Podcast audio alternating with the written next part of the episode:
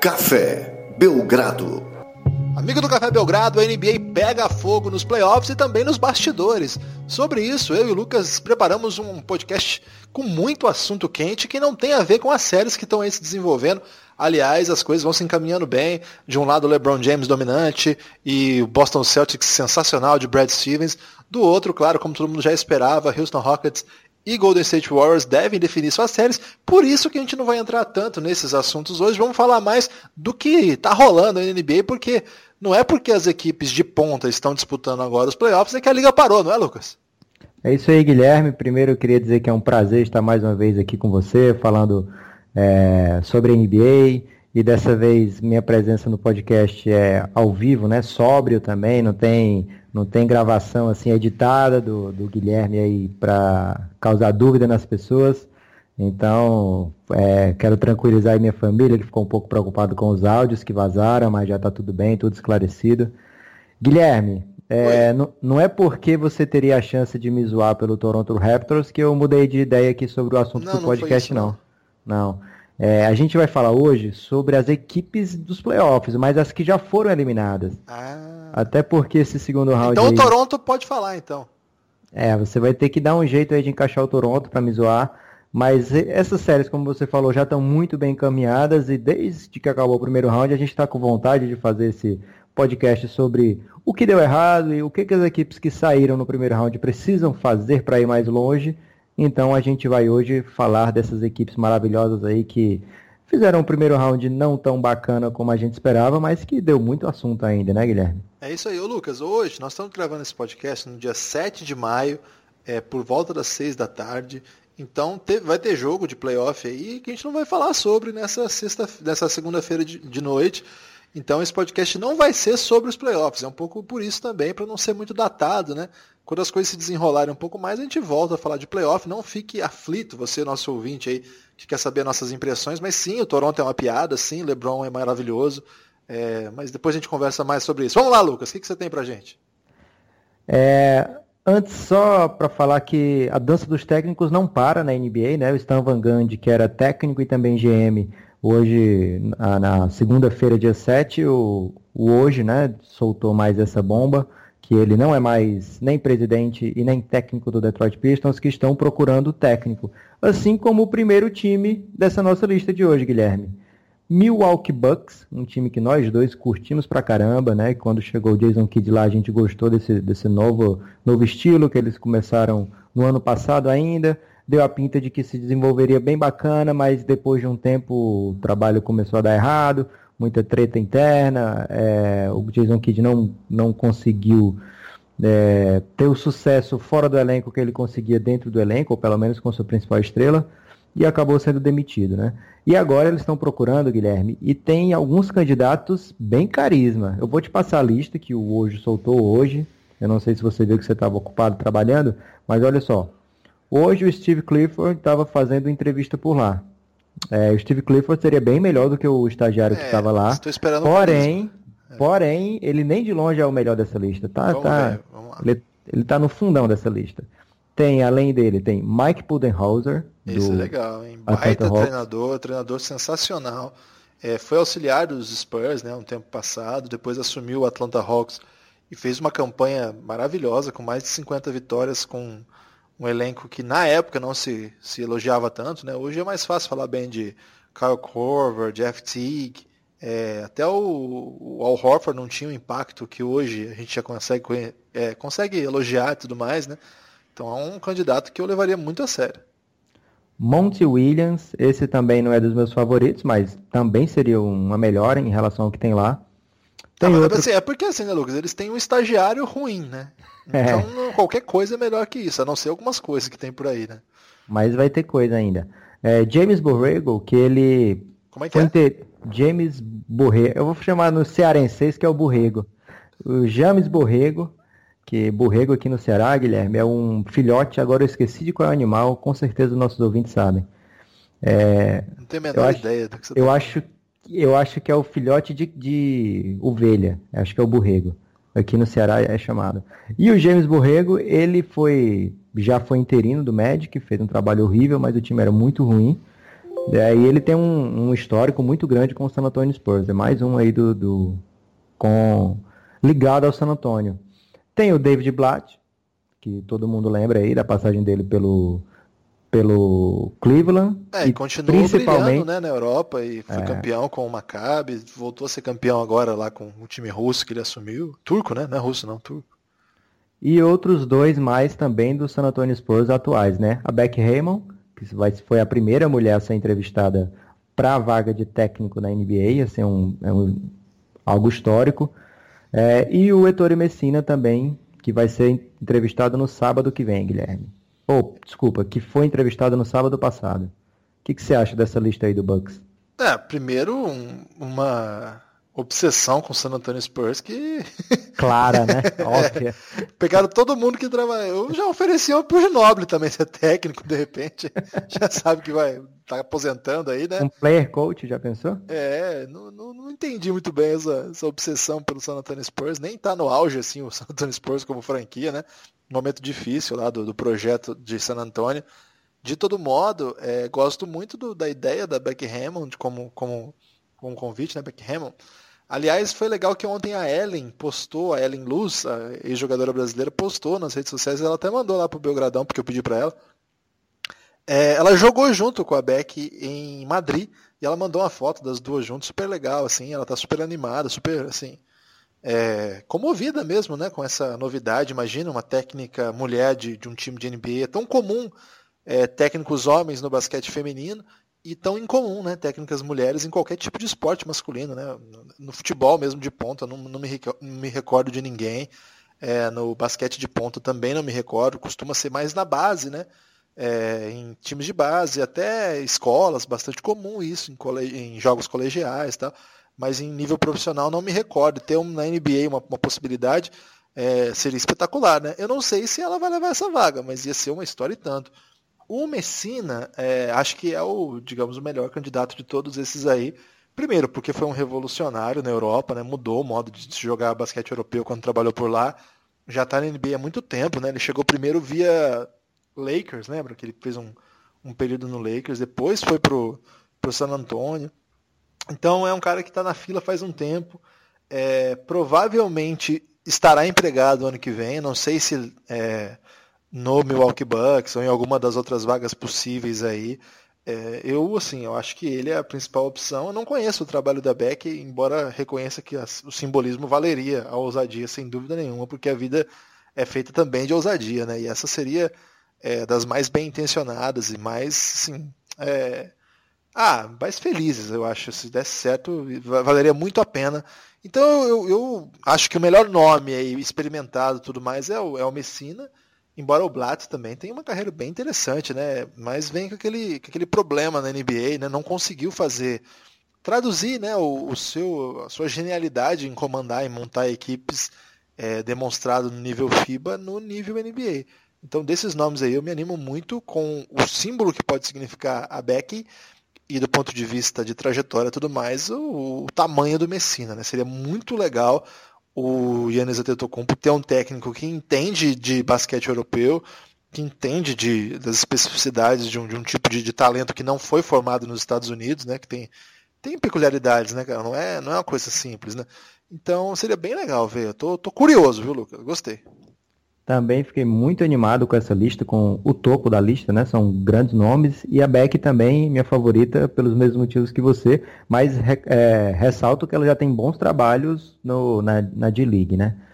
É, Gibas, de cada time que a gente for falar aqui, a gente vai perguntar como ir mais longe.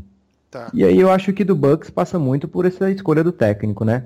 A gente viu nos playoffs o, o Grego tendo muita dificuldade quando o, o, tipo de jogo muda, né? A gente está vendo o, o quanto o Grego é impressionante, porque o Brad Stevens, ele é um cara que arma o time para fazer os seus melhores adversários, seus melhores jogadores sofrerem um pouco. E a gente está vendo o Ben Simmons e o Joel Embiid sofrendo pra caramba nessa série agora do segundo round, né?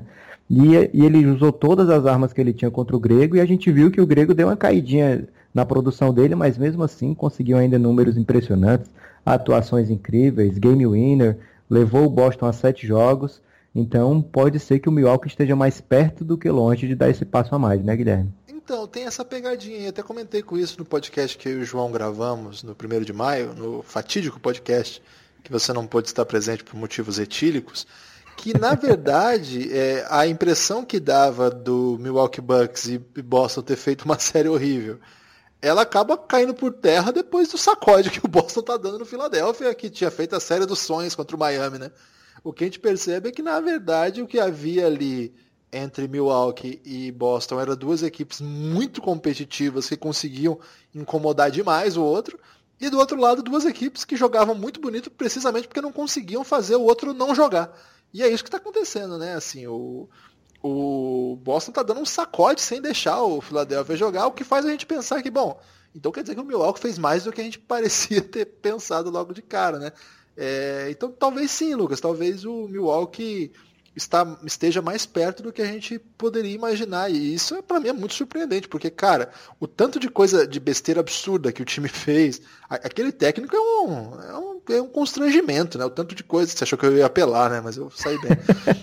é, é, assim, coisas constrangedoras, umas rotações das mais bizarras, no momento decisivo, colocando gente que não devia estar em quadra, né? O Jason Terry jogar o jogo 7 sei lá quantos minutos. É, é, assim, não tinha nenhuma chance de passar fazendo essas besteiras, né? E no final das contas, assim, a gente mostra assim, que é um time que, mesmo fazendo um monte de besteira, levou o Boston Celtics a sete jogos, inclusive o Boston Celtics menos desfalcado do que o do, da série contra o Philadelphia, porque tinha o Jalen Brown é, 100%, né? Então, ah, eu fiquei animado com, com, com o que pode vir aí sim. Acho que passa sim por técnico. Aí, quando o técnico chegar e entender o modo de jogar, desenvolver as peças, aí a gente pode até pensar, bom, com esse modo de jogar tá faltando um pivô, tá faltando um ala 3, tá faltando um, um armador que vem do banco e pontua, sei lá. Vamos esperar ver o que, que dá para fazer primeiro, né? Então, gostei. O que, que mais? Já que você falou de Miami, vamos direto para eles. É, Miami, por que deu errado? Como ir mais longe? É, onde vive? Que mais, Guilherme? É, eu não tenho nenhum apreço por Miami, né? Você sabe que Miami é, é um espaço é, polêmico. Mas, de modo geral, é, eu tenho a impressão que eles têm o que é mais difícil nesse momento, que é uma cultura de montar bons times. E você viu que o Pat Riley, logo depois da eliminação, veio cuspindo marimbondo, né? É, jogou o, Hassan Whiteside pela janela, é, já, já meio que avisou que não vai continuar com ele. É, eles têm um baita de um treinador, eles têm alguns jogadores que eu acho que devem desenvolver. O, o playoff que o Winslow fez foi bem legal, eu acho que o pessoal saiu animado com ele na série. É, vamos ver, eu, eu, tenho a impressão que falta um talento ali mesmo, né? Um jogador que chame, que, que seja o pontuador, que consiga é, vencer jogos no quarto período quando o bicho pega. Eu gosto muito do, da, da estrutura do time, do modo como está organizado ali o sistema, mas a hora que o bicho pega, falta ali um Donovan Mitchell, é, né, para não falar assim de super estrelas, sabe? Mas esses jogadores jovens que possam resolver jogos, até como fizeram lá os meninos do, do Denver em vários momentos da temporada, né? Um Jamal Murray, um Gary Harris. Acho que falta um pouco desse pontuador ali do perímetro. Você acha, depender de John Waiters não dá, né, Lucas? E tem que ver o que o Dwayne Wade vai fazer. Você acha que ele aposenta? Ah, eu acho que sim, cara. Acho que já deu para ele. Talvez ele encare ainda uma última cartada aí ao lado de LeBron James, não sei, depende se eles vão marcar de ah. jogar com com Chris Paul em algum lugar, que não isso? sei, cara. Onde você tirou? Banana Boat lá? É, o Banana Boat tem a teoria, o Carmelo também vai estar livre, vamos ver o que acontece. Ah, não, é, aí eu torço Mas contra, não curti, Guilherme, uma coisa, eu anotei aqui exatamente as mesmas coisas que você falou e o nosso público nos paga pra gente brigar e discutir. Ah, vamos é, brigar então, ô Lucas. Mas faltou talento realmente pro Miami. É, a equipe pagou o Whiteside salário de de uma grande estrela, mas ele não foi nem capaz de ficar em quadra, justamente em partidas que ele deveria ser diferencial, né? Com um cara daquele tamanho lá, o Embiid. E ele joga cada vez menos tempo, impacta cada vez menos os jogos. E é difícil saber onde é que vai vir esse talento do, do Hit, né? Eles teriam que ser deslibrados do outside, eles não têm escolhas futuras para trocar, porque eles estão devendo ao Phoenix Suns. É, e aí eu tinha anotado aqui justamente uma pergunta para te fazer, se o Winslow ele podia dar um salto estilo Oladipo, ou se você acha que é demais para ele, porque teve um momento na carreira do Oladipo que a gente achou que ele não fosse chegar lá, né? Que ele não fosse ser uma grande estrela. E hoje ele está aí brilhando muito. Será que o Winslow tem bola para um dia ser um, um MIP e chegar a ser All-Star na NBA? Ah, eu acho que não dá para duvidar de, de, disso não, viu? Porque é um cara jovem ainda, né? É, tá fechando agora o seu contrato de calor, né? Agora ele vai, vai ter que receber uma graninha aí, vamos ver para onde que ele vai. O, ele veio de uma temporada bem legal no universitário, mas ainda todo mundo sabia que precisaria ver o que, que ele ia fazer para render em alto nível mesmo, essas coisas, né? E chegou na NBA, acho que foi muito alto, altos e baixos, o, com pouco espaço para jogar e quando precisou. Então, o que eu acho, Lucas, é que é, não dá para fazer nenhum projeto pensando nisso. Acho que se legal, se ele virar um bom jogador, acho que pensar já no que o Oladipo fez é meio fora, fora da realidade para agora. Mas vamos supor que ele vira um ótimo jogador, assim. É, não dá para o Miami ficar projetando isso. Miami precisa de jogador, precisa de talento. Miami tem aquele detalhe lá que é uma cidade que, que o imposto é mais baixo, não tem isso lá nos Estados tem. Unidos? Então eu acho que é, é um destino certo para free agents. Nunca, nunca é má ideia ir para Miami no aspecto financeiro. Tem o Pat Riley que trabalha muito bem nos bastidores. Aliás, vinha trabalhando muito bem. Deu uma faz tempo que ele não engata uma legal assim, né? Mas de repente. O cara juntou LeBron, aí. Wade e Bosch, cara. Dá para passar 30 anos sem conseguir nada que ainda tá no lucro. É, mas aí tem que ver se foi ele mesmo, né? Se não for os seus. É. Então tem que tomar cuidado também. Mas então, eu, eu tô na expectativa de que eles consigam algo mais. É, vou usar um termo horrível, glamouroso. É, vamos então para uma equipe que não tem uma história tão glamurosa nessa temporada. É, na verdade, o fato mais glamuroso que eles tiveram foi quando o John Wall deu um Rolex para cada um antes da temporada começar. Do Rolex Gate para cá, muita treta rolou. É, o John Wall ficou fora de muitas partidas, o que serviu para expor a ferida aberta no elenco, né?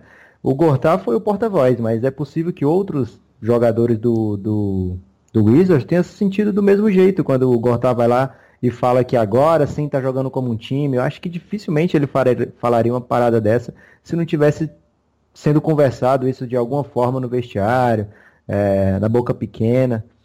E assim, a setinha do, do Wizards está apontando para baixo, né? A gente está vendo vários times do leste, como esses que estão aí na final de semifinal de conferência, Boston, Sixers com times jovens, o Indiana Pacers subindo de produção, e a gente vê o Washington Wizards é, travado, a campanha foi pior do que do ano passado, os playoffs piores do que do ano passado, o elenco vai se envelhecendo e como ir mais longe, Guilherme? É uma pergunta forte para eles nesse momento, né? Porque é, eles precisariam fazer algo grande, né? De repente dar um jeito de trazer DeMarcus Cousins ou separar a dupla Wall e Bill. O que, que você acha?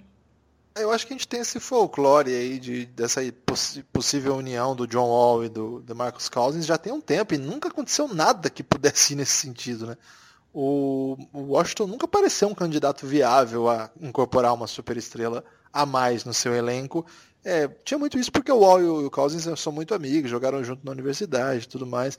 Mas é mais fácil o Bledsoe, que também teve uma, um playoff horroroso, né, horrendo, é, e parar lá em Washington do que o, o, o Cousins, para lembrar de outro companheiro daquele time de Kentucky. Agora, eu acho, Lucas, que o Washington é, é um dos times mais irrelevantes para a gente falar numa altura dessa, porque ele não tem torcedor, ele não faz absolutamente nada. Você conhece algum torcedor do Washington Wizards, cara? Cara, o Barack Obama. Não, até o Barack, cara. O, o cara Obama é, é Chicago. Chicago. É, não, não tem. Os caras vão lá porque são presidente, né? E estão ali perto mesmo pra. Pô, é tipo você indo no jogo aí do, do, do Ceará, já que você é flamenguista, né? Mas. Provocação barata, hein? É, porque você ficou provocando o Coringão ontem, eu fiquei pistola. então, é, eu acho que o Washington a gente pode pular, viu, Lucas? Porque não tem nada que, que vale a pena falar deles, não. Vamos falar de um caso parecido com o Washington, mas só que do Oeste. Acho que a galera vai ficar pistola quando eu fizer essa comparação. Que é o Blazers. É um time que tem muita concorrência ali no, no Oeste a gente não sabe se essa setinha do Blazers vai continuar apontando para cima, mas tem claras vantagens, né? Porque o, o grupo parece unido, não tem ninguém jogando o outro contra a parede. E alguns jovens aqui e ali que podem ainda virar alguma coisa. Esse moleque que eles draftaram parece bom pra caramba, esse Zach Collins. É, tem também aquele que você curte muito, né? Que é o Caleb Swanigan. A gente esquece desses caras um pouco, mas daqui a uns dois, três anos eles aparecem por aí brilhando. É, mas eu, eu acho parecido porque é outro, outro time que tem no seu ponto forte a dupla do perímetro, mas que aparentemente não tem como se aprofundar nos playoffs e talvez precise de uma sacudida. O que, que você tem para falar do Blazers? Eu acho que você esqueceu a principal diferença entre os times, entre os dois, entre os dois elencos, que é o técnico, né? O, o técnico do, aliás, o, o Washington Wizards não consegue acertar de técnico, né? Que ideia também, né? Vamos, vamos sair daquele maluco. Randy Whitman, eu lembro do Randy Whitman, porque eu, quando teve aquela NBA no Rio, eu fui lá na, nos jogos e eu entrevistei o Randy Whitman exclusiva, cara. E ele me parece, eu não vou lembrar o nome do ator agora, mas ele me parece aquele cara que faz o advogado do Weeds que é um cara totalmente pirado, assim, que não fala nada com nada. Cara, ele não fala nada com nada. Ele é absolutamente louco.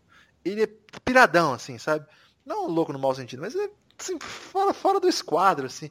E assim, demorou para ser mandado embora. Aí eles trouxeram quem? Scott Brooks.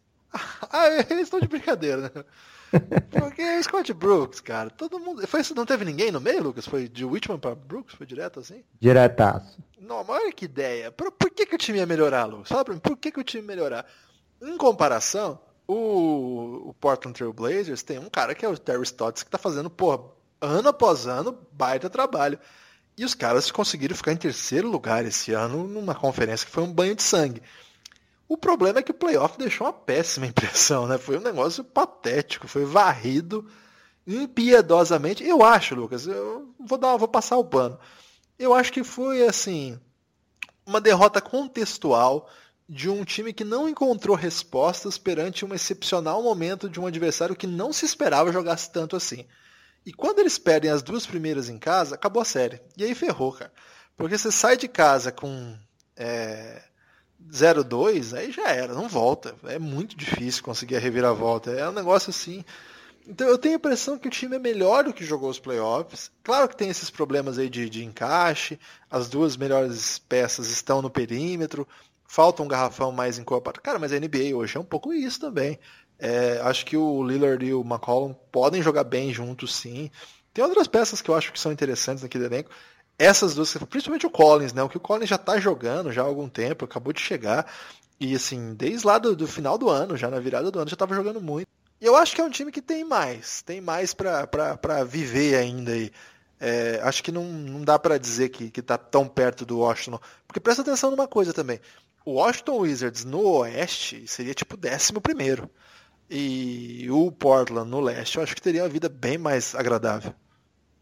Não, eu estou comparando, levando em conta as conferências onde eles estão, é claro. Agora, eu, assim, sobre o fato dos dois principais jogadores serem no perímetro, eu acho que vai muito da distância técnica, porque o, o, o, o próprio Golden State tem um perímetro fatal, mas eles conseguem envolver é, uma jogada com o Draymond Green, e aí, aí sim, Curry e Clay Thompson participam da mesma jogada ou com Kevin Durant. E é difícil a gente ver algumas jogas. No caso do Wizards, por exemplo, quando o Bradley Beal está com bola, o John Wall fica paradão. É, quando acontece isso no Blazers, acontece um pouco parecido também. O CJ McCollum com a bola deixa o Lila um pouco sem saber muito bem onde ficar. É, eu acho que esse, essa diferença técnica do perímetro para o resto da equipe é, dificulta muito que o time se desenvolva com a graciosidade dos seus rivais. E aí eu acho que ficam longe de disputar título por essa, essa deficiência. Mas, claro, é um problema que eu adoraria ter no Suns, né? Dois caras dessa qualidade que eles têm. É... Quer dizer, meu Suns antigo, né? Porque o novo Suns está demais, Guilherme. Então, vou te falar uma coisa. O próximo podcast sobre o Phoenix Suns. Nem... Para, Não, Lucas. É, vamos para frente, então. É... Indiana Pacers, um time aí que chegou achando que muita gente achou que seria varrida, que seria uma lapada do Indiana pô, do, do LeBron para cima deles.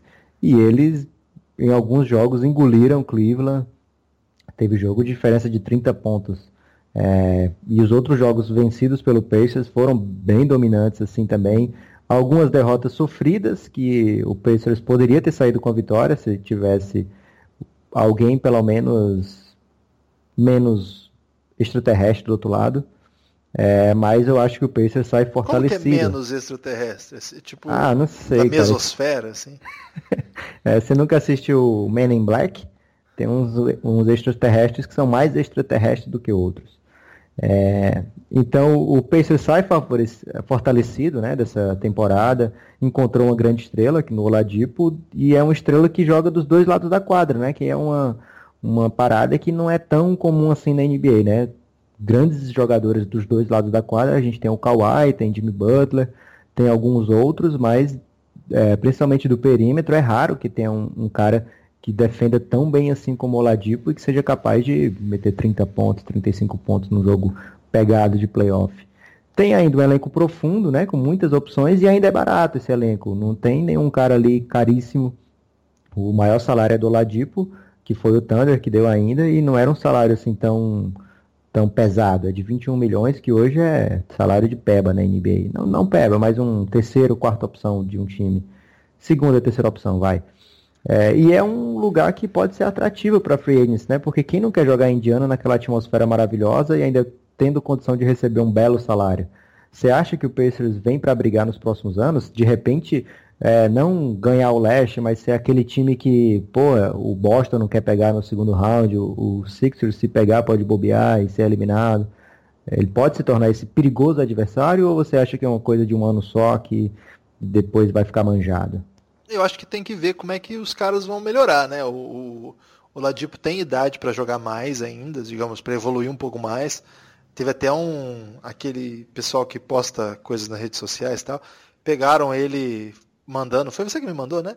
É, mensagem pro, pro assim no dia, no dia seguinte da eliminação, mandando mensagem para aqueles treinadores individuais dizendo: "Vamos lá, tô pronto para começar os treinos". Esses caras são maníacos de treinamentos. Eu ficaria uma semana só comendo pizza e bolinho de mandioca com carne seca, cara. Por isso que ele tá na NBA, eu tô aqui falando dele agora. Mas enfim, o. Ô Guilherme, se você tivesse esse mindset de hoje, você acha que poderia estar tá lá? Vamos pra frente. Eu vou ficar assim. que bancada. Então, então eu acho o seguinte, tirando é, o que o time pode evoluir, o Oladipo, é, o Sabonis, né, que eu acho que tem um, um pouquinho mais aí, o pivô, o Miles Turner, que é, é, jovem também, né? Super jovem, tem, tem potencial para melhorar. É, vamos ver, o time ainda carece de, em algumas posições, né? O, o Darren Collison joga minutos relevantes, assim, né? Corey Joseph estava em quadra em minutos centrais, e até um, uma explicação por que o time perde alguns jogos.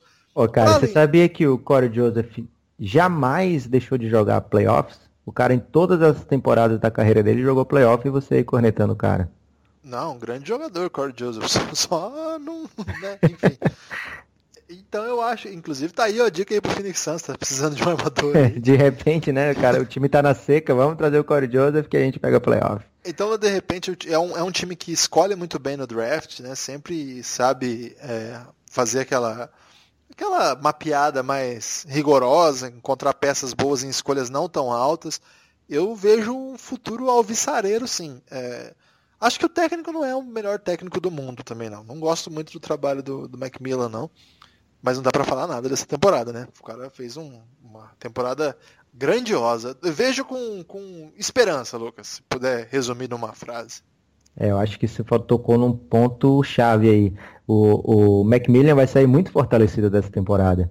E talvez ele seja a âncora nos próximos anos aí desse time. É, eu acho que nada pior do que um técnico é, ruim com moral. É, tipo o Dwayne Case. Desculpa é horrível, aí, cara. Cara, o técnico ruim com moral é a pior coisa que tem, cara. Porque aí ele quer fazer as coisas dele, ele fica cabeça dura, ele não aceita pressão de imprensa, ele acha que, ih, cara, isso aí nunca dá em coisa boa. Vamos agora para a Conferência Oeste. A gente já falou do Blazers, mas agora a gente já zerou as equipes que foram eliminadas no primeiro round do Leste. E eu vou deixar você escolher primeiro o Wolves ou o Oklahoma, porque o Spurs a gente vai falar no final. Eu não tenho nenhum interesse em falar sobre o Wolves, então você pode falar e aí a gente vai pro Oklahoma. Ah, eu acho que o Wolves é a resposta mais fácil desse como ir mais longe, né? É, o Wolves tem Carl Anthony Towns, que é um dos grandes jovens, é, um dos, uma das grandes estrelas da, dessa geração, mas também dos próximos anos, aí, os anos 2020 da NBA. Acho que a gente vai ouvir muito falar do Carl Anthony Towns. Tem ainda a esperança que o Andrew Wiggins renda alguma coisa na equipe ou via troca, porque ele é um cara que foi primeira escolha por um motivo. É, ele mostrou flashes de, de, brilhantismo misturados a jogos apáticos e, e, sem dominância, mas que vários times adorariam ter a chance de ter o Andrew Wiggins no time. Então, de repente, o Thibodeau, se perceber que está chegando a hora do, do Timberwolves disputar algo a mais, pode tentar se desfazer do Wings via troca, trazendo alguma peça-chave que ele considere peça-chave, né? É, e além disso, tem Jimmy Butler com mais um ano aí de Wolves, vai mudar, é, vai melhorar a defesa da equipe, que foi péssima para esse ano, principalmente para o que a gente esperava que fosse, né? Um técnico que foi o grande é, inovador daquele Boston Celtics do, Doc, do Doc Rivers, que trouxe uma grande defesa para aquele Chicago Bulls, que tinha quase todo mundo que ele levou agora para o Wolves. A gente espera que em algum momento essa defesa do Wolves comece a ganhar jogos, né? Então é uma equipe que eu acho que tem para onde correr sim. No futuro próximo, dependendo do, do. Claro, isso a gente vai falar de todas as equipes da NBA. Mas ele tem muito talento lá em cima, né? Tem Jimmy Butler, tem Carl Anthony Towns. É uma equipe com, com grande potencial, sim. Já que você não quer falar mesmo, tem certeza? Não, eu só queria falar que a NBA é outra. Não dá mais para ganhar jogos na NBA com essa ideia de defesa e tal. Agora é outra coisa, cara. Agora é correria, como é que é que o, que o Julinho da Van fala lá? Explosão, mulherio. é NBA, é isso aí agora, cara. É explosão, correria. Explosão, carro e mulherio. É, dunk pra caramba. E chute, 85 chutes de três. É, é, olha o que, que, o, o Phoenix Suns vai falar, não sei porquê. É, olha o que, que o Houston Rockets e o Golden State têm feito. É, é assim que ganha jogo. Ou você tem o LeBron James, ou você joga desse jeito aí. Mas o, o, isso não é desculpa pro Timberwolves ter uma das piores defesas da NBA, cara. Eles têm bons defensores no elenco, tem um técnico dito defensivo, é, não dá para ficar sofrendo aí, tomando 115 pontos por jogo em jogo decisivo. É, a gente viu nesses playoffs já jogos decididos abaixo dos 100 pontos. Mas eu acho que a própria mecânica das defesas, por conta dessa mudança ofensiva, também é, é outra agora. É, a gente tem umas peças hoje que são fundamentais de defesa, tipo o, o, tal Ring Protector, que agora todo mundo gosta de falar, né? Sim. Aliás, eu queria falar sobre o Eye Test também, se você me permitir daqui a pouco. é, o tal do Ring Protector, que eu é, batizei de o cara que fica dando toco agora, o, o protetor de aro, essa é uma função assim que é um negócio meio novo, assim. Sempre teve o cara que dava toco, mas agora ele é, ele é a defesa. É, ele que garante todas as coberturas possíveis. Você vê quando o Gobert sai de quadro, o que acontece com o Ty Jazz, cara. É um negócio assim. Eu acho que o desenho do jogo mudou também. Acho que nada garante que aquele tipo de defesa que o, que o Thibodeau montava se repita no nosso tempo. Era outra coisa. Joaquim Noah era um outro tipo de defensor, muito físico, muito próximo à bola. A pressão no homem da bola hoje. Se você fizer isso, velho, você tá morto. Hoje a movimentação é outra, a dinâmica é outra. É, eu não, não, sei, eu acho que o Thibodeau é um técnico hoje, com essa nova NBA, mediano apenas. Guilherme, eu pois sei não. que você tá botando a culpa aí no fato do Wolves não ter esse cara que dá toco, mas a gente tá vendo a melhor defesa do, da NBA toda dando uma aula nesses playoffs, sem o cara que dá toco, que é o Boston Celtics. Você falou aí do Noah, que era um outro estilo, ele jogava ao lado do Al Halford na faculdade. O Halford tem um estilo de jogo defensivo parecido com aquele do Noah. E o, o Hofford, cara, que brilhante playoff esse cara tá fazendo. Uma aula de, de basquete para todo mundo aí. Eu acho que tem lugar ainda assim para defesas se destacarem na NBA. É, e eu acho que esse Wolves, se não der esse passo além no aspecto defensivo, não vai chegar lá. Não vou deixar você fazer a tréplica, porque eu já vou passar aqui pro Oklahoma City Thunder. Deixa eu só falar uma frase então. Tá. O, o protetor de aro do Boston Celtics chama Brad Stevens. Que isso, cara. Terminou com frase de efeito que me deixou completamente sem moral. Cara, as frases de efeito são maravilhosas, porque você não precisa explicar, não precisa fazer sentido. Às vezes você não tem razão, mas o que importa é a frase de efeito. Excelente. Oklahoma City Thunder, alguma frase de efeito para eles, Guilherme? Olha, Lucas, frase frase de efeito não, mas a impressão que eu tenho é que ali azedou, viu? É, o, o que deu errado nos playoffs, eu acho que foi mais ou menos o que deu errado durante a temporada, né? Um talento individual incrível, mas com sérias dificuldades no jogo coletivo. É, Para o futuro, eu vejo que Westbrook e Paul George devem ficar juntos, cara. Você acha? O Paul George já acho... vazou, já vazou. Eu acho que eles vão ficar juntos. Para, Lucas, já vazou. E eu acho que eles vão formar uma dupla bacana. É... O Paul George não deve suportar o Westbrook, cara. Que isso, cara. O Westbrook cara... é um cara. Não, você nunca ouviu acho... o conceito Falciane? Será? O quê? Abraço, beijinho, companheiro. Acabou. Cara, certeza que ele manda um WhatsApp pros brothers e fala, puta que pariu, tá foda. puta que pariu, que cara malo. Pois eu já acredito aí que a gente vai ter a primeira briga séria aqui nesse podcast hoje, que eu acho que eles vão ficar juntos e vão, vão brilhar, cara. Eu lembro que no começo da temporada, antes de começar, até você era o grande defensor do Oklahoma aqui é, nesse podcast. Verdade. E eu era o cara que achava que não daria certo de jeito nenhum. Até falei que eles sofreriam para pegar playoff, acabei falando bobagem. Mas é, o que, que a gente viu é que Westbrook e Paul George brilharam. É, individualmente, eles mostraram muita coisa nessa temporada. O Paul George voltou a ser. Não, mas o Lucas, desculpa, mas eu acho o seguinte: é, eles brilharam porque o Paul George deu um jeito de funcionar com o Westbrook, porque o Paul George é um gênio. É, o Westbrook eu acho que atrapalha vai... pra caralho, velho. Ah, cara, para com isso. Lá vem você agora falar que o Westbrook atrapalha. Um cara, um talento único na história da NBA, um cara muito diferente, é, que ainda tem muita lenha para queimar. Claro que ele não é um, um grande pensador. Não dá para esperar isso do Westbrook. não é um Gobert, um pensador francês. Exato. Porém, Guilherme, se o Oklahoma City Thunder trouxer um cara. Já pensou se o Oklahoma City Thunder tivesse trazido o Rick Rubio? O Rubio não ia jogar, Lucas. Ele ia ficar 15 minutos em quadra quando o Westbrook deixasse. Ah, cara, mas aí o, o Westbrook precisa de um técnico. Eu tenho uma palavra para você, Lucas. Bote ele na linha. Não, eu aceito frase de efeito. Se for só uma palavra, eu já não, não concordo. Duas palavras, então. Vamos lá. Vitor Oladipo. Ah, o Oladipo não é. O Oladipo precisa de um armador também, cara. Ele joga no mesmo estilo do Westbrook. Eles dois juntos não dariam certo. Agora, se o Westbrook tiver um armador de verdade ali do lado dele, eu acho que o jogo dele tende a crescer bastante, Guilherme. É... Eu acho que o jogo dele já é, já é grandiloquente, não tem como crescer mais. Ah, mas eu acho é... que o jogo dele tem que diminuir. Tá, então eu acho que o jogo do Thunder tem a crescer bastante se o Westbrook tiver um armador nato ao seu lado. Eu acho, Lucas, que a cultura ali é para ser aquilo ali mesmo. Eles vão para sempre ter triple-double de média e a torcida vai amar o Westbrook. Quando aposentar, a gente vai fazer varandão. Westbrook, que jogador fantástico. Como teria sido se ele tivesse outra mentalidade e tal.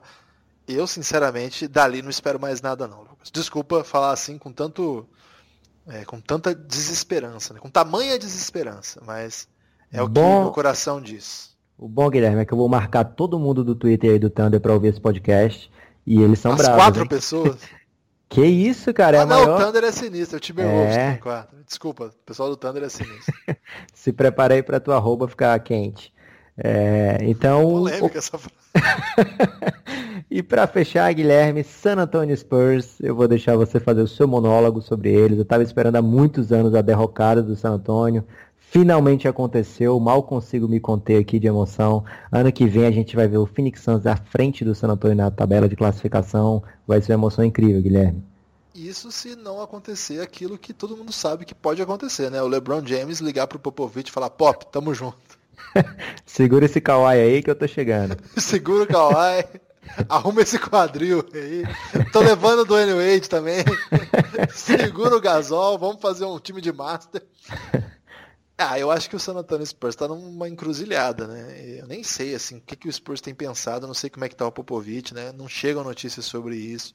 Popovich não é só técnico, né? Ele, é, ele não é gerente geral, porque tem o, Bufford lá, né? Que já está há muito tempo. Mas, você sabia que uma vez eu quase entrevistei o Bufford? Sério? Eu fiquei, eu, eu vamos, vamos trazer ele nesse podcast aqui. Eu conversei com ele, para falar a verdade ele estava lá em Mar del Plata acompanhando é, os jogadores do Spurs que estavam na competição. Tinham alguns. É, eu acho que inclusive o Corey Joseph. O Corey Joseph era do Spurs já nessa época? Acho que era, era Lucas. Era sim. Mas ele estava lá para ver o Carl Anthony Towns, cara. Ele inventou que era para ver o Spurs. Não, o Towns não estava nessa. O ele Towns não estava? Não, ele não. Ele depois que ele começou a ir para a seleção. Ele, ah, tá. nesse, nesse campeonato especificamente ele não foi. Ele estava lá, na verdade, o seguinte, para acompanhar os caras do Spurs, porque tinha é, Ginobili, tinha Splitter, tinha Corey Joseph, tinha, tinha o Roberto que estava jogando também, assim. O Escola, não? O Escola o... não era Spurs, mas estava lá do Rockets, também. Tá... Isso. É, acho que não sei se era Rockets, já tinha mudado. Pacers, de repente, não lembro. Enfim. E aí, estava naquele período de lockout. E eles, os GMs não poderiam falar de. Não poderiam falar de jogadores, eu acho. É isso mesmo, eles não poderiam falar de jogadores, só coisas gerais, sabe? E aí ficou uma merda, né, cara? Mas a gente até entrevistou ele. Ficaram, acho que tinha uns, uns três Imagina ou quatro. o que, que vocês iam falar com o Buford. Aí tinha tipo três ou quatro eh, jornalistas brasileiros lá. Eu tava lá, eu até fiz uma materinha, mas ficou super sem graça, né? Mas é assim, cheguei a falar com ele algum, algum, alguns minutos. Outro dia desse podcast eu contarei do dia que eu encontrei é, no corredor o Adam Silver, mas essa fica pra próxima. É, já acabou seu monólogo sobre os Spurs? É que não dá para saber o que vai acontecer, né? O time deve estar tá travado, né? O...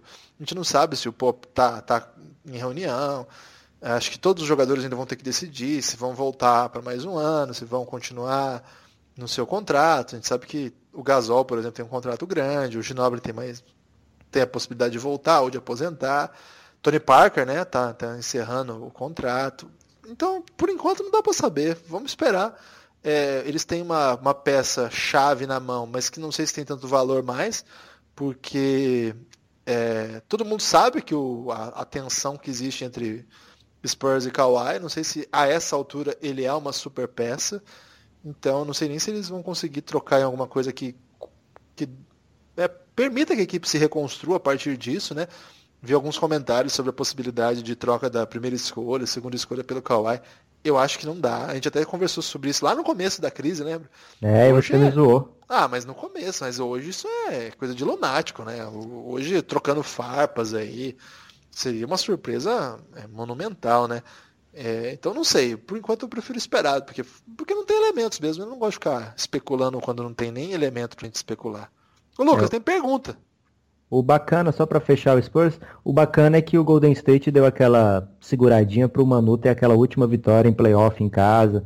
Foi um momento bacana ali, aquela vitória do San Antonio no jogo 4. É, Manu, acho que a gente vai ter que fazer uns dois ou três podcasts especiais se ele realmente se aposentar. Diga aí, fala aí a pergunta. Então, chegaram algumas perguntas, porque antes da gente gravar, você não queria colocar perguntas, né? É, porque você falou que tinha que ir embora cedo, Guilherme, mas vamos lá. E aí chegaram, e eu avisei correndo no Twitter, pessoal, se vocês conseguirem 10 minutos mandar pergunta, aí eu consegui coletar algumas. Tá preparado? Vamos lá. O Luiz Guilherme AG, ele disse o seguinte: com as semifinais de conferência acabando, quais times vocês acham que devem vencer as finais em quantos jogos? Polêmica, hein, Lucas? Provavelmente ele é apostador. É. eu já decidi que eu nunca mais vou apostar que o LeBron perde um jogo no leste. Então, não, um jogo não, uma série, desculpa. Então, se o Toronto realmente não virar essa série, que tem uma pequena possibilidade ainda, vai dar LeBron James, vai dar LeBron James 4 a 2 e do outro lado, eu queria muito que Contra o Houston quem? Rockets Contra o Celtics? Contra o Celtics, claro. Acho que já acabou, cara. É, vai ser o que você falou lá no começo. E do outro lado, eu gostaria muito, muito, muito, muito, muito que o Houston Rockets vencesse, mas não vai rolar. 4 a 2 Warriors também. É, eu tenho sentido o Houston meio estranho, viu? É, não sei se eles vão ter força para ganhar do. Da... O que é bacana, o que dá um pouquinho de esperança é que quando as coisas dão certo lá, eles metem 40 pontos. Então, para ganhar do Warriors, muitas vezes você precisa dominar pra caramba o jogo. É, abrir uma vantagem que eles não alcancem mais, senão eles vão lá e, e te tomam a vida no, no finalzinho. É, mas fazer isso quatro jogos contra o Golden State, com o time completo como está agora, finalmente livre das contusões, acho difícil, cara. Eu vou falar uma coisa estranha agora, mas eu tenho a impressão, eu não acredito nisso, não apostaria nisso, mas eu tenho a impressão que a única coisa que pode acontecer para o Golden State perder esse título é LeBron, cara. Porque ele é bizarro, ah, cara, mas o. Eu, LeBron, eu sei, eu entendo, mas você entende o que eu quero dizer? De ganhar. Mas você entende o que eu quero dizer? Porque eu não vejo assim nada parecido com ele, assim, nos outros times. É muito acima, cara. Mas é como na série lá do, do Pacers. Quando ele teve a chance de ganhar os jogos, o Cleveland ganhou. Agora, teve jogo que foi 30 pontos o time perdeu. Outro jogo lá foi 20 e tantos. É, fica difícil assim para eles é, salvar sempre. Mas, claro, ele pode evitar a varrida por ser LeBron. Ah. Não sei. Vamos lá. Outra pergunta aqui, Lucas, do Ramon Mercier. Não sei se eu pronunciei corretamente. Essa eu vou deixar para você. Essa é mais uma, né? Expectativas para o draft desse ano. E aí, Lucas? Ah, cara, tô contando os dias aqui, faltam oito dias pro sorteio do, da loteria. que espero que o Phoenix Suns confirme essa primeira escolha. É, hoje o GM do Suns falou que ah, parece que a gente está muito afim do Don Tite, mas se a gente for primeiro, talvez ele não seja a nossa primeira escolha, tem outros bons jogadores. E... Cara de pau, é apenas para se o Phoenix Suns ficar em segundo, a galera não vir cobrar uma facada no primeiro, então ele está enchendo a bola aí do, do Eiton. Você acha que é, é ah, cara, cortina de fumaça? Os caras trouxeram o técnico do Doncic. Não é possível que os Phoenix Suns vai cagar essa, cara. Não tem como. É, pra então... quem não sabe, o Phoenix Suns anunciou nessa semana como novo técnico. É, como é que é o nome dele? O Igor. Igão da Massa, Guilherme. é, o Kopolov. eu não sei pronunciar. Kokoskov. É, deve ser uma pronúncia nada a ver com essa. Né? É. Igão da Massa fica bem melhor, né? Igão. É, o Cigano Igor porque já está rodando aí há muito tempo no basquete, né? um cigano da bola, então cigano Igor.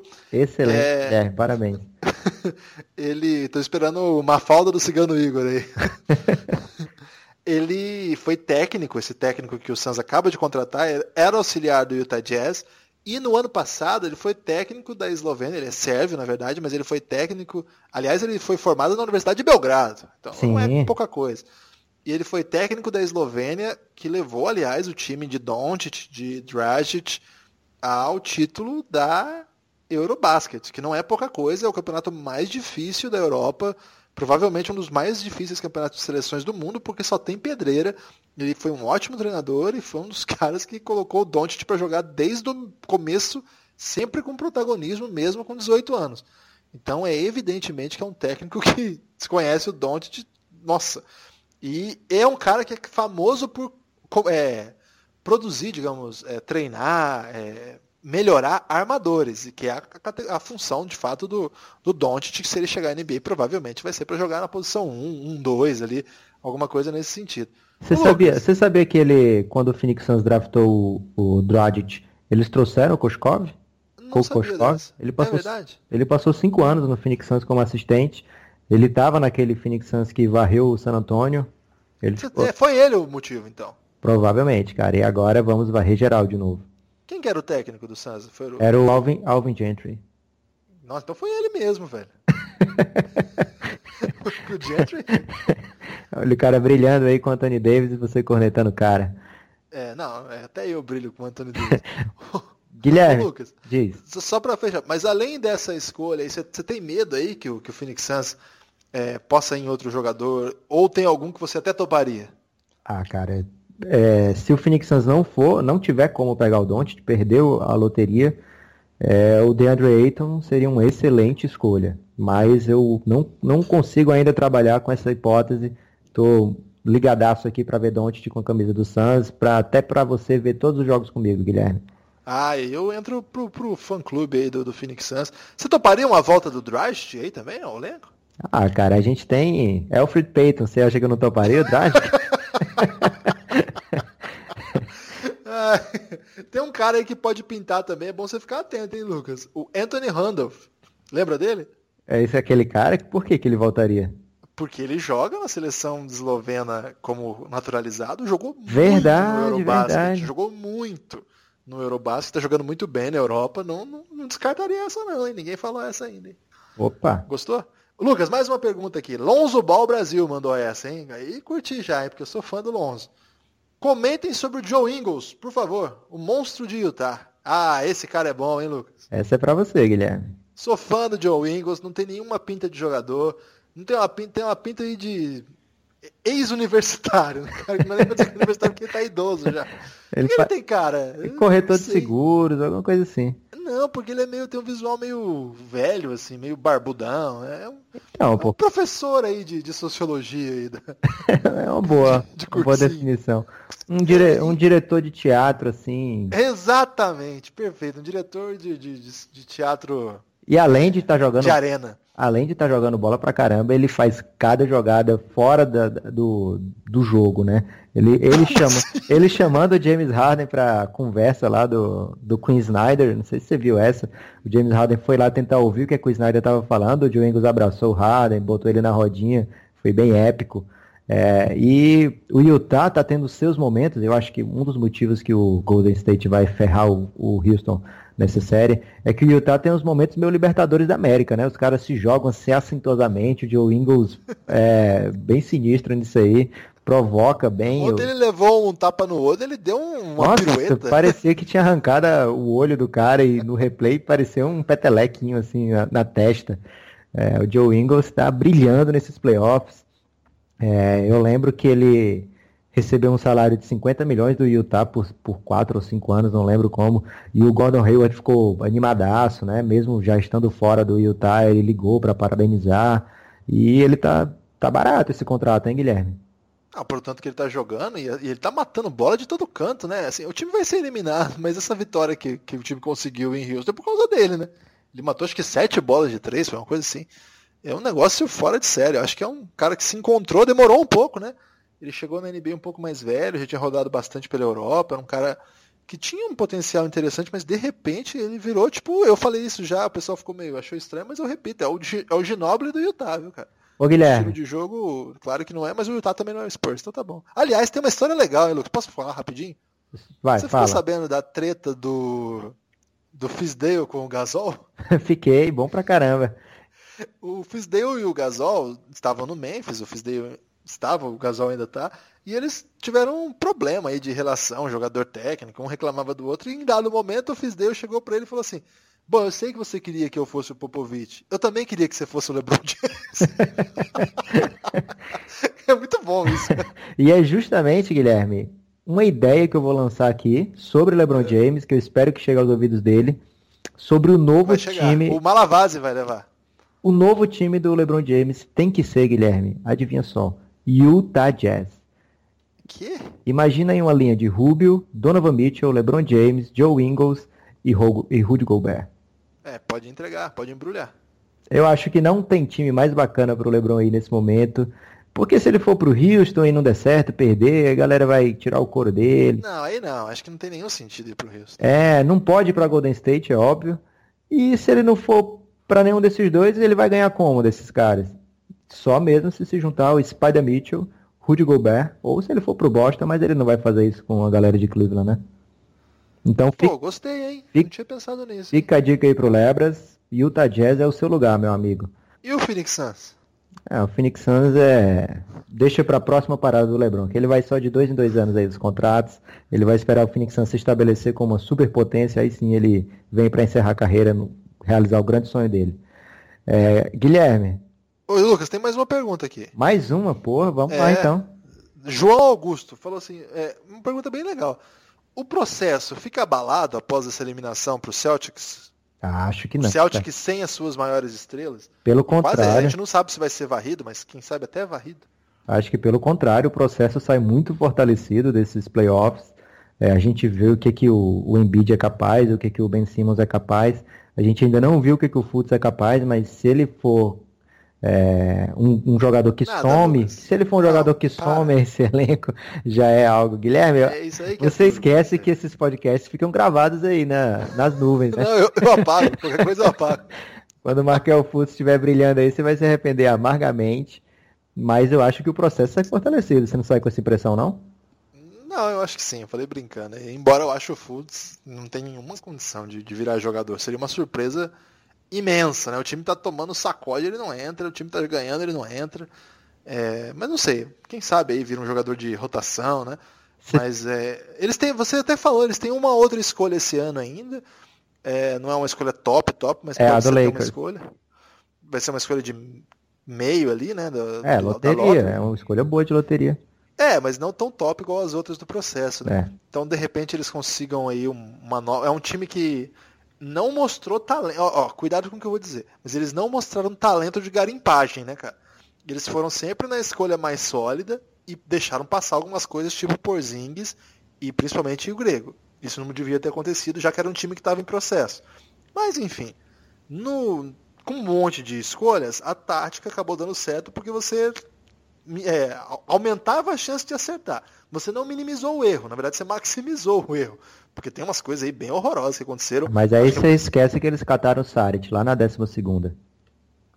Tá, mas o Saric não era steel na 12 era um, um, potencial tá justamente onde devia estar. Tá. Ele era um jogador brilhante já. Ele saiu na 12 e o Grego na 14 ou 15 daquele tá, mesmo mas eu adoro o Saric, mas devia ter pego o Grego, né?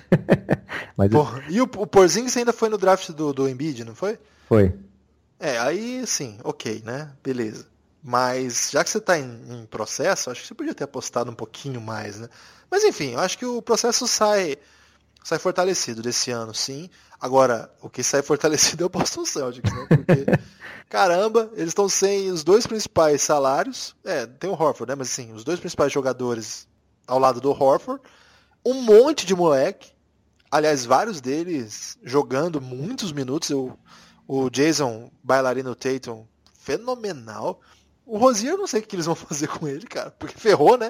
o cara tá fazendo 27, 29 pontos. Que, que é isso, Lucas? Pode isso? Ele ainda tem mais um ano de salário barato. Assim como o outro que você falou que acabava, que é o Winslow, mas o Winslow ainda tem um ano também. Ah, tem um ano também, não sabia. Mas enfim, eles vão ter que fazer alguma coisa com isso aí, né? Porque. Conhecendo o Danny Ainge, ele vai fazer alguma coisa boa, né, cara? Vai, vai pegar o Kawhi. é, Guilherme, eu queria fazer. Acabaram o... as perguntas, Lucas, pode falar.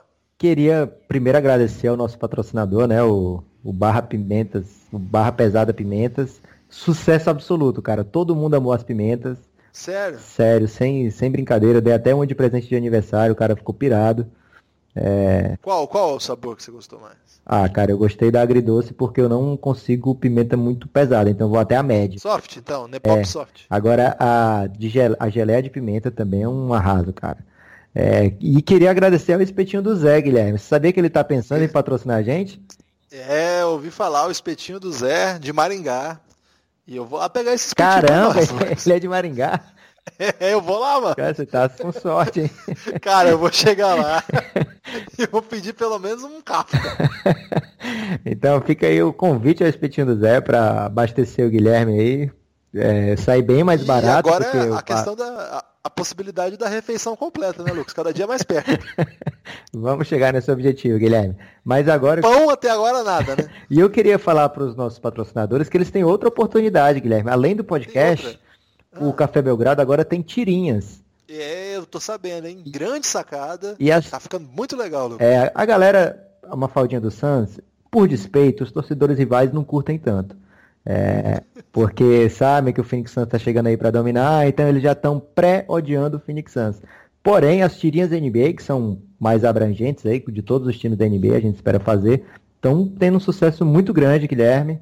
Quero agradecer quem tem ajudado a divulgar e avisar os patrocinadores que a gente pode colocar o logo ali no cantinho, fica bonito. Não vai dar problema de direito autoral, não.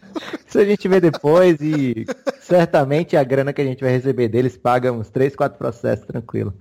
E aí a gente faz uma, uma permuta aí com algum escritório de advocacia. É, imagina aí, você defendeu o Café Belgrado de vários processos eminentes. Fica aí a chance de você se antecipar nessa permuta, Guilherme. Ok, Lucas, você promete parar de beber pra gente gravar mais podcasts? Não posso fazer essa promessa, Guilherme, porque eu tenho muitos amigos e ficam me chamando para beber socialmente. Agora, o que o povo quer é um podcast inebriado e eu tentarei. É, eu tenho que segurar o bom senso. tentarei ludibriar o Guilherme para que isso aconteça. Lucas, forte abraço. Um abraço, Guilherme, até a próxima.